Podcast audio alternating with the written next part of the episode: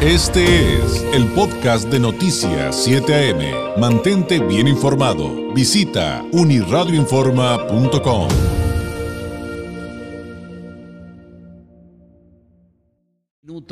Vamos a hablar acerca del tema de la salud mental, las consecuencias de una mala atención a este factor y las adicciones, pero centrado en los adultos mayores. Algo de lo que poco se habla, de lo que poco se trata, y lo vamos a hacer con una experta que es directora y fundadora de Emotions Life Center, Reina Cadie, eh, quien además tiene una historia realmente Em, ejemplar en cuanto a la ayuda que da a la comunidad justamente para salir de estos temas tan difíciles y también tan estereotipados de, de las adicciones. Reina, muy buenos días. Hola David, gracias por este espacio y por poder tocar estos temas de tanta importancia como lo que son las es la salud mental. Esto de la salud mental y las adicciones, Reina, antes de ir al tema de, de los adultos mayores, eh, tú haces un esfuerzo bien interesante que me gustaría que nos compartieras em, justamente a través de, fundar Emotions Life Center. Desde una labor, digamos, si, no sé si lo estoy diciendo correctamente, de introspección de un tema de vida que también fue parte de tu desarrollo y que también lo sufriste. Y, creo que esa es una parte muy importante para entender qué te hace eh, también experta a reserva de, la labor de emprendimiento de, la que eh, implica hablar de Emotions Life Center, ¿no? Así es, David. Ahora sí que a mí nadie me lo ha contado, yo lo viví en carne propia. Muy bien lo dices, hace varios años pasé por un tema de adicción, de hecho estuve internada en una clínica durante 45 días y me tocó vivir el infierno que se vive estando dentro, sin salida, sin poder buscar a alguien con quien hablar del tema, con una depresión espantosa, eh, a donde todo el mundo te juzga, ¿no? A donde todo el mundo piensa que, que si vas con el psiquiatra vas a estar loco y que si pides ayuda este, no saben cómo brindártela. Por más que la gente te quiere a tu alrededor, muchas veces la gente no sabe cómo, cómo poder eh, ayudar a la persona que está sufriendo un tema de adicción o de depresión.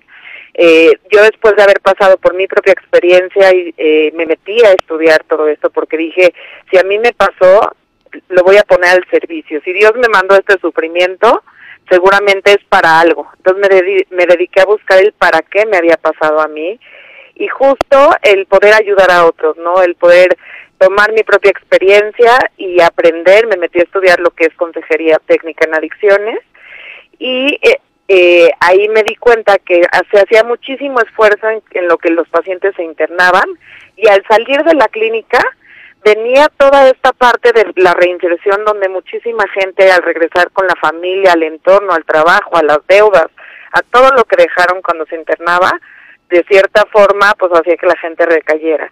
Y así fue como empezamos a, a crear este modelo, el modelo Emotion, donde la gente no se interna, donde tenemos un equipo de, especialistas, donde hay psiquiatras, psicólogos y consejeros.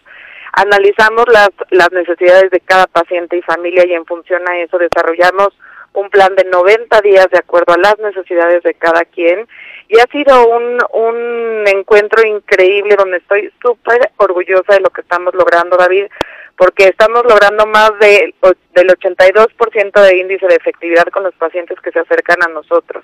Y eso es algo impresionante. Y los que tratamos este, este tipo de temas sabemos que muy poca gente se recupera de adicciones y con nosotros lo están haciendo. Sí, son retos enormes y, como bien dices, eh, plagado de, de, estereotipos, de, de, señalamientos, de estigmas que también hay que aprender a superar. Y eso nos lleva a hablar justamente de la salud mental, eh, Reina, y, de cómo, eh, por ejemplo, en el caso de, de, la pandemia, grupos que ya eran vulnerables, pues se hacen todavía...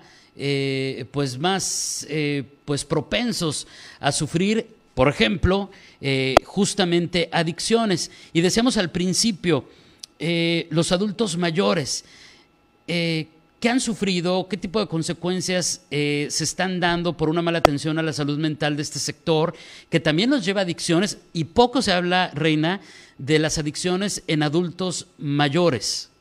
Claro, mira, David, me gustaría rápidamente nada más dejar bien claro el tema de que una adicción o una depresión es una enfermedad.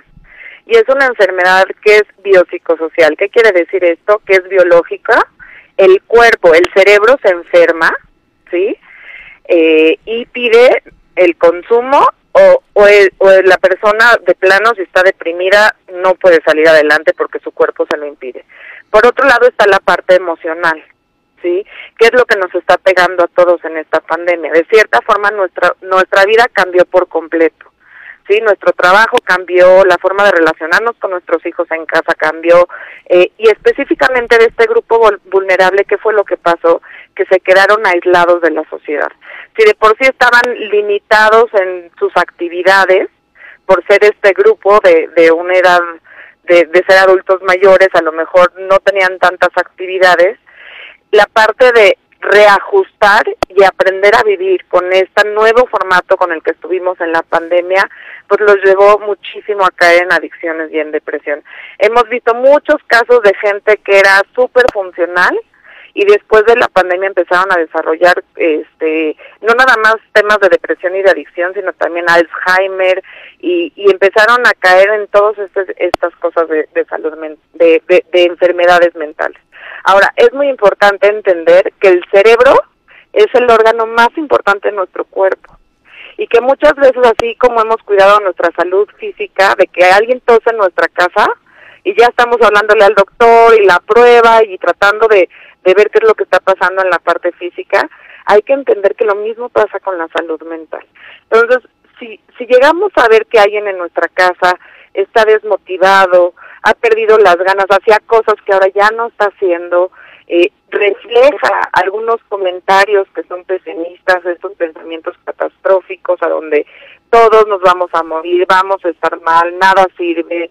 Incluso muchísima gente, muchísima gente llega a referir pensamientos suicidas y eso es, y es, y es ahí a donde estábamos preocupándonos muchísimo.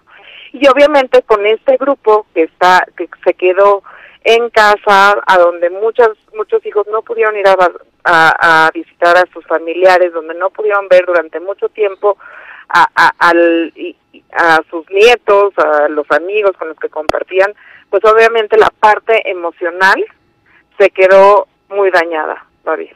Ahora, eh, el, otro tema que me parece sumamente interesante e importante, estamos platicando esta mañana con Rey Macavie, eh, directora y fundadora de Motions eh, Life Center, es ¿a qué nos hacemos adictos? O sea, ¿cuáles son los tipos de adicciones? Porque de repente cuando hablamos de, este tema, todo el mundo piensa eh, en lo que le dicen drogas duras, ¿no?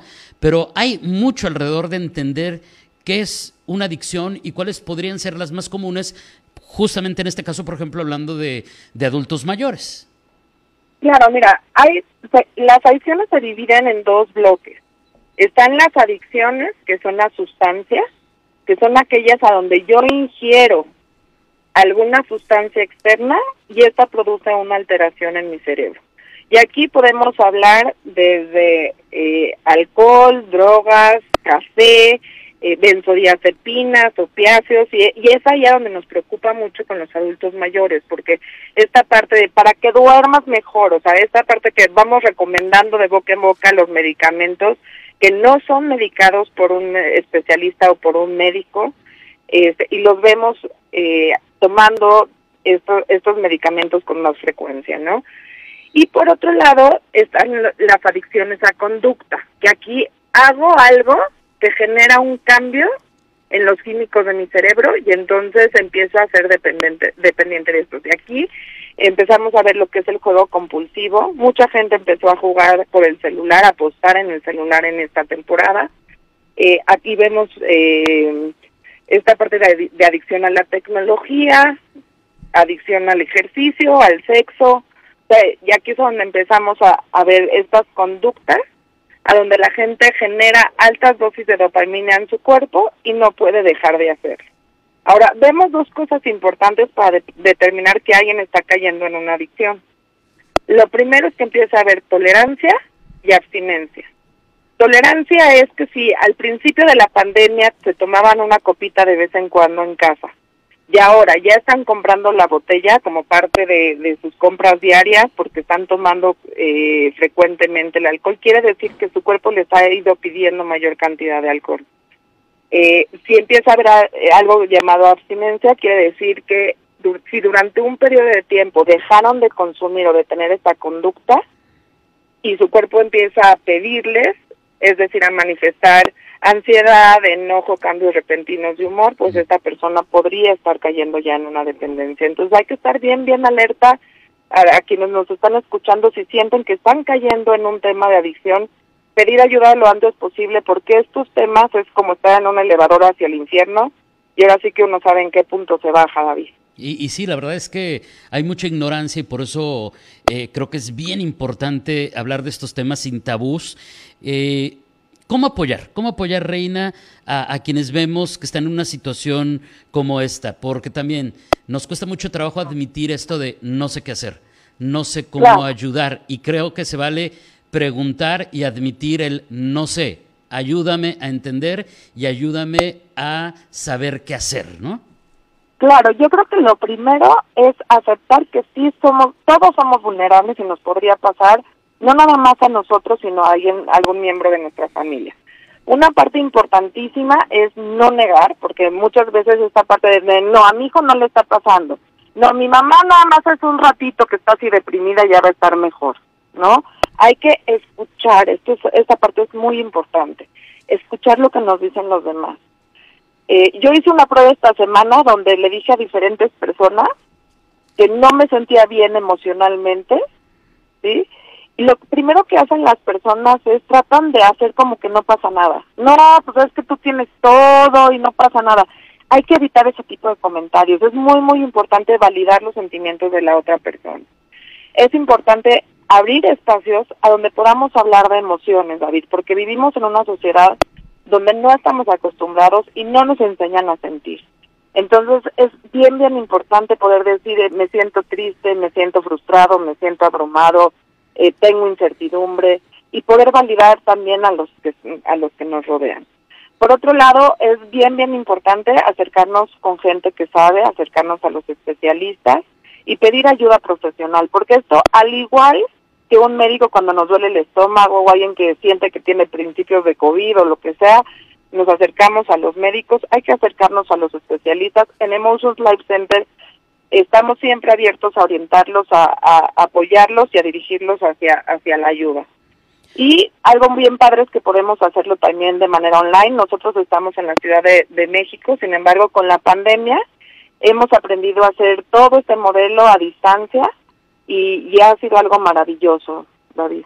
Sin duda, sin duda los tiempos cambian, ¿no? Y eh, las problemáticas del ser humano, esas no, pero aprendemos a manejarlas de otra, de otra manera. Reina, te agradezco enormemente este tiempo que nos has dedicado. Ojalá tengamos la oportunidad de seguir platicando de estos y otros temas muy pronto. Gracias y buenos días. Gracias a ti. Hasta luego. Hasta luego, es Reina Cavie, directora y fundadora de Emotions Life Center, hablándonos de los adultos mayores, adicciones y consecuencias de una mala atención a la salud mental a este grupo vulnerable en el contexto de la pandemia.